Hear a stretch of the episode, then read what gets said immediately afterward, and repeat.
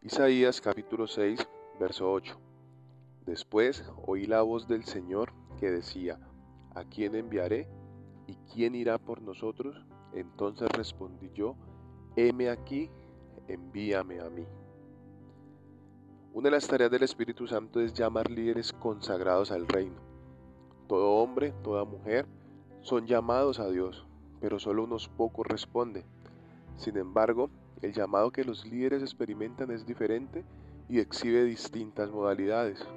Muchos son llamados soberanamente. Moisés fue elegido por Dios, quien le habló desde una zarza ardiente. El niño Samuel fue llamado mientras dormía. El joven Isaías estaba adorando en el templo cuando fue llamado por Dios. Y otros fueron llamados por medio de los seres humanos, como fue el caso de David, que fue ungido por Samuel. Pablo le encomendó la tarea a Tito, que designara ancianos a la iglesia. Y hoy el llamado Dios nos lo hace a nosotros. Hoy estamos escuchando la voz de Dios porque Dios nos llama a nosotros y nos está haciendo una encomienda muy especial. Debemos llegar a esta sociedad, debemos llegar a esta humanidad que cada día se está viendo más distraída, más desviada. Hoy es muy normal que a lo bueno se le llame malo y a lo malo se le llame bueno. Y es ahí donde nosotros hemos recibido ese llamado de Dios para ir a llevar no lo que pensamos de lo que está sucediendo, pero sí llevar esa palabra de Dios, ese pensamiento de Dios a quienes hoy lo necesitan. ¿Quiénes lo necesitan? Todos. Todos necesitan conocer esa palabra de Dios, todos necesitan conocer lo que Dios piensa de lo que está sucediendo hoy y todos necesitan conocer lo que Dios tiene designado para cada uno de nosotros.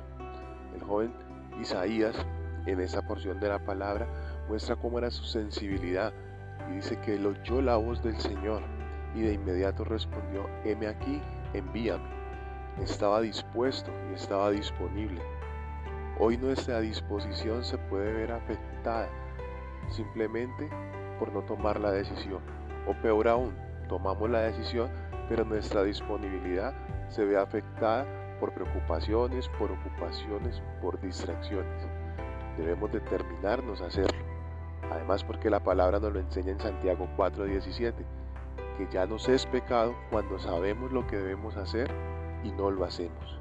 Es por eso que hoy debemos tomar acción de ir a aquellos que necesitan salir de ciertas situaciones, que quizás para nosotros sean situaciones normales o quizás sean situaciones, situaciones visiblemente difíciles, pero sea cual sea la condición de cualquier persona, esa persona necesita de Dios.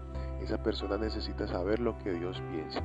El mundo necesita conocer lo que Dios piensa de la humanidad y solo aquel que esté determinado a llevar ese pensamiento a cada individuo podrá decir, Señor, heme aquí.